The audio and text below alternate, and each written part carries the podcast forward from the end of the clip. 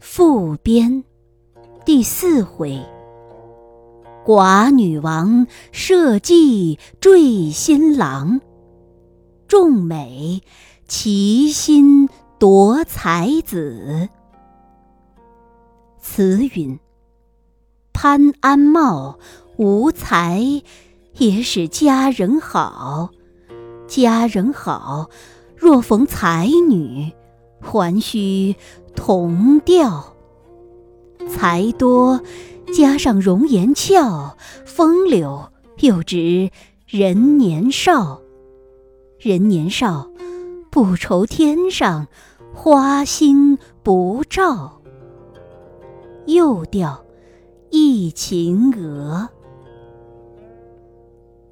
这首词，乃说世间做风流子弟的。才貌二字，缺一不可。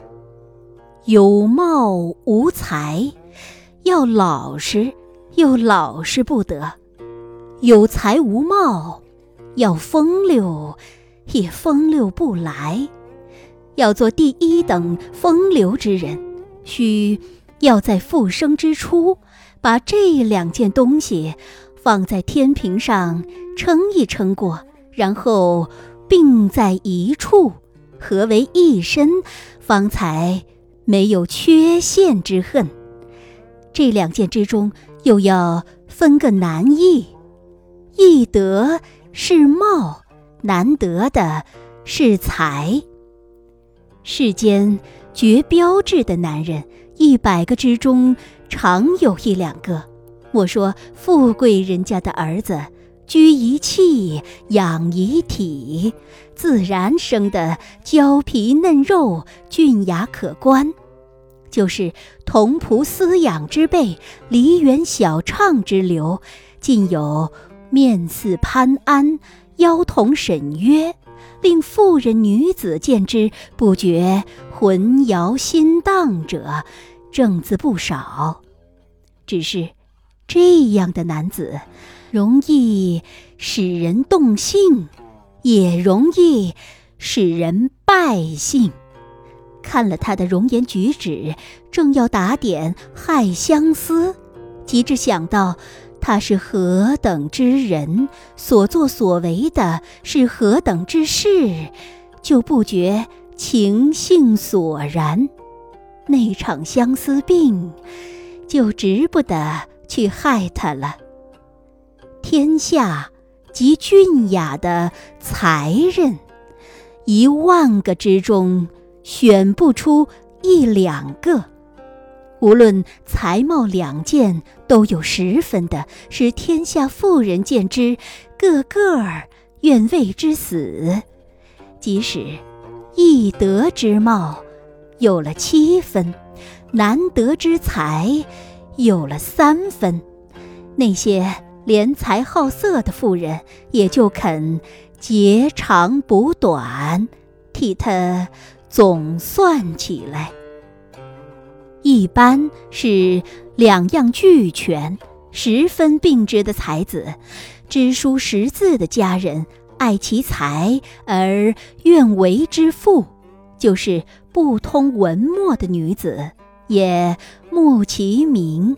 而欲得为夫，所以才貌二字虽然并称，毕竟才字在貌字之前，是说有了才方重其貌，不曾说有了貌可以不问其才也。从古及今。标致男子之中，极惹看的，只有两个，一个叫做潘安，是晋朝人，生得姿容既好，神情亦佳，同时的美男子甚多，比拼起来，要算他第一个。常携了担子出游，竟像张仙下界。那些少年女子一见了他，个个都如癫如狂，不惜廉耻，竟赶到街市之中，你扯我掖起来。所以，《世说新语》上面载他这一段道：“潘岳携担出洛阳道。”妇人遇者，莫不联手共迎之。迎者，即扯叶之意也；联手共迎者，即你扯我叶之意也。潘安是个立名底行的人，被这些妖冶妇人缠救不过，恐怕生出误意来。竟不敢在街市上行走，有事出门，只得坐了车子。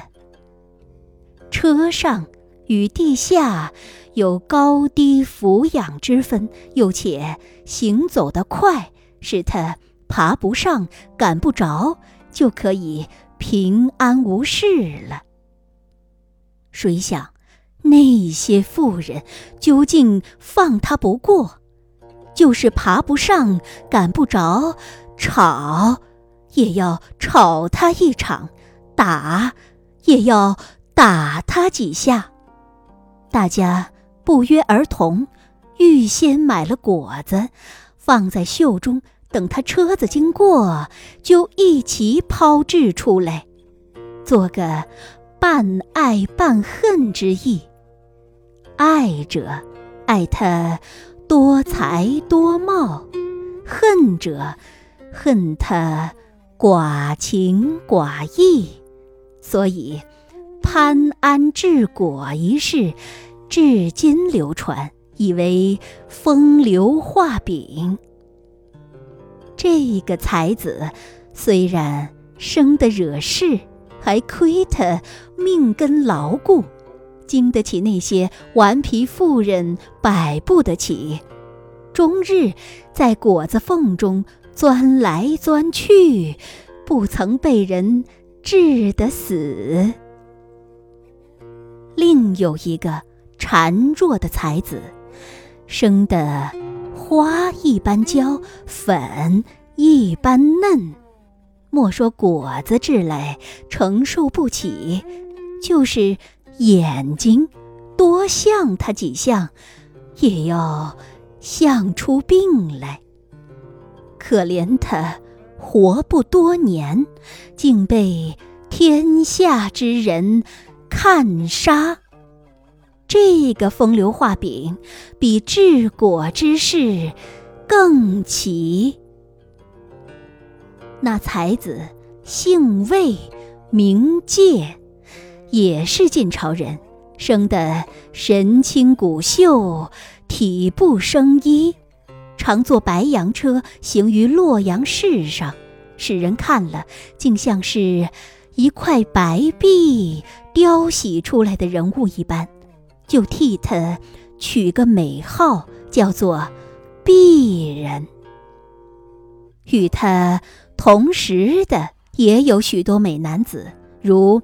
王成、王继、王玄，都有绝美的姿容，为时人所艳羡。及至见了魏界，就把那几个相形下来。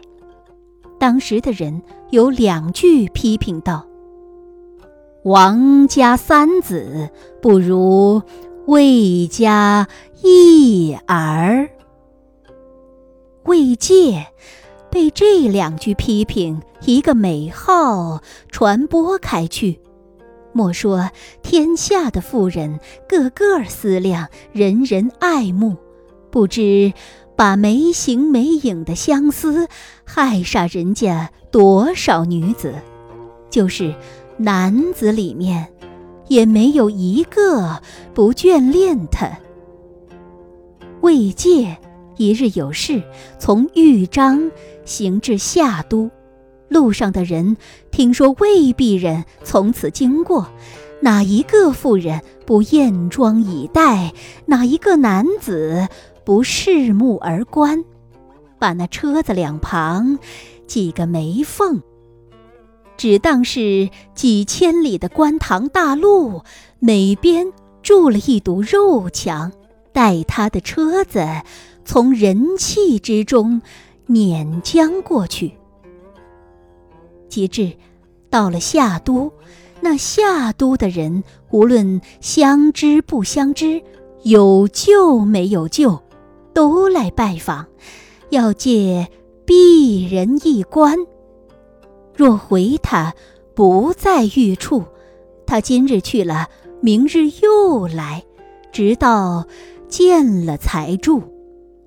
魏介是个孱弱书生，哪里经得这般劳碌？不上几时，就被人看出病来，竟以弱疾而死。所以，当时的人编句巧话出来，叫做“看杀未戒”。这一段事实也出在《世说新语》，不是做小说的人编造出来的。这两个标志男子，都是极有才思、极有名望的文人，所以。他的姿貌因其才而异重，从来的风流才子，毕竟要数他两个，不然糜子瑕、龙阳君的面孔尽有可观。为什么“风流”二字不归于他？提起这两个名字，反觉得可比而可见者何也？这一等说起来，才貌二字，果然是分开不得的。只是这两件东西，造物再不肯肩负与人，不是使他少这一件，就是使他缺那件。这不是造物的刻薄处，正是造物的忠厚处。若还肩负与人，这个人就不能够循规蹈矩，守着自家的妻子，终身定有许多风流罪过犯将出来，不是受以善身之资，反是予以丧德之惧了。从古及今。有几个才貌兼全的人能够完名全节的？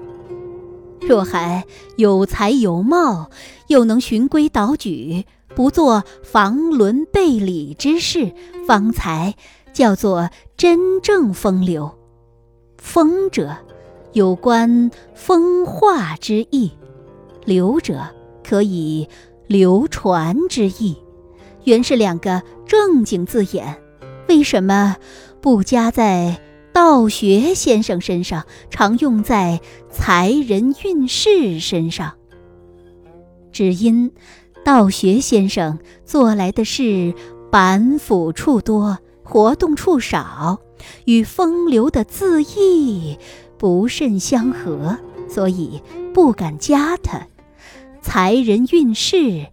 做出事来，如风之行，如水之流，一毫沾质也没有，一毫形迹也不着，又能不伤风化，可以流传，与这两个字眼切而且当，所以拿来称赞他。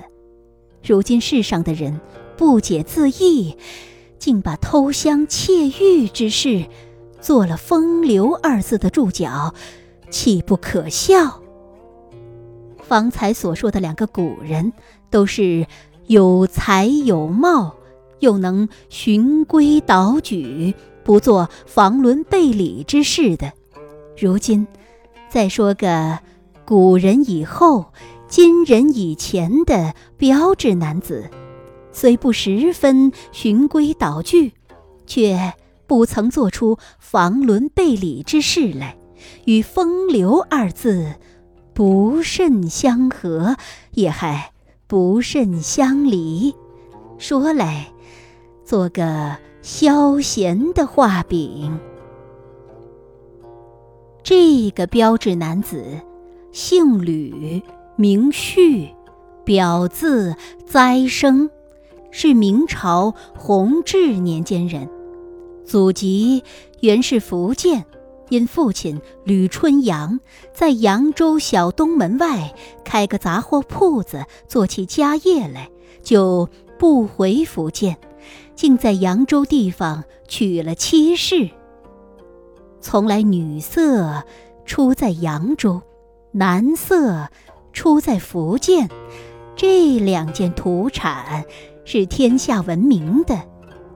吕春阳少年时节，原是个绝标致的龙阳，娶的那位妻子，又是个极美丽的瘦马。俗语四句说得好：低铜。铸低钱，好窑烧好瓦，要生上相罗，先拣好驴马。往常人只消一个标致妻子，就生得好儿好女出来，何况他这一底一盖都是绝经的印子，印出来的花样。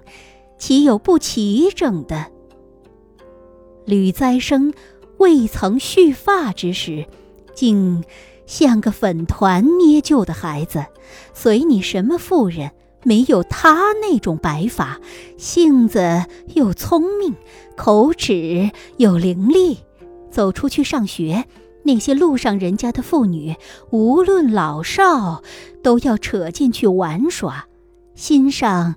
爱他不过，又因他年纪又小，再不称名道姓，只以心肝儿子呼之，搂在怀中，扑了又扑，叫了又叫，及至叫熟了口，搂惯了手，等他到头发披肩，情窦将开的时节，依旧扯进去玩耍，有几个。不识廉耻的，扑他几扑，也要他回扑几扑；叫他几声，也要他回叫几声；又以磨疼擦痒为名，竟要他浑身摸索起来。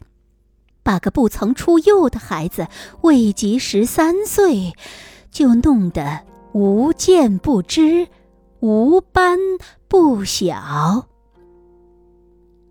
看官，你说，这等一个惹事的孩子，又遇着那许多作孽的妇人，处此地步，比干柴烈火更甚一倍，自然要做出事来，弄坏为人的根脚，这个正人君子就做不成了。谁想，吕再生的命好，当此。万难摆脱之时，亏一个救命的恩人替他临崖勒马，还不至于堕落火坑，使后来翻身不得。他这位恩人，不是别个，就是一位迅猛的先生。全亏他教诲得严，拘束得紧，所以留的这条性命，到后来。还做个好人。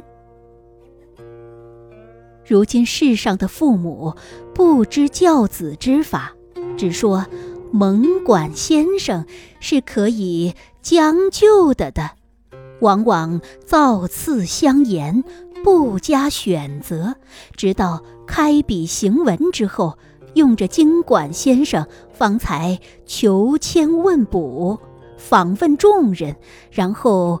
开宴下榻，不知道孩子从师就如病人服药，空心吃下去的方才有效，到用过饮食之后，就有灵丹吃下去，也与五脏六腑隔着一层，不能够拈皮着肾了。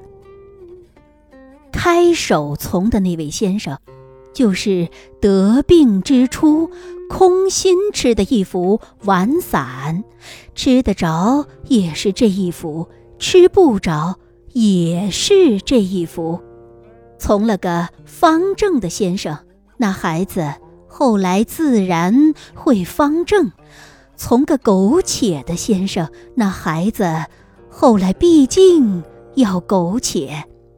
不信，但看写字的笔法，若还开手把笔的先生是个会写楷书的，叫来的学生个个儿。会写楷书，就是写的不好，也到底有些端正之意，绝不至于连行带草。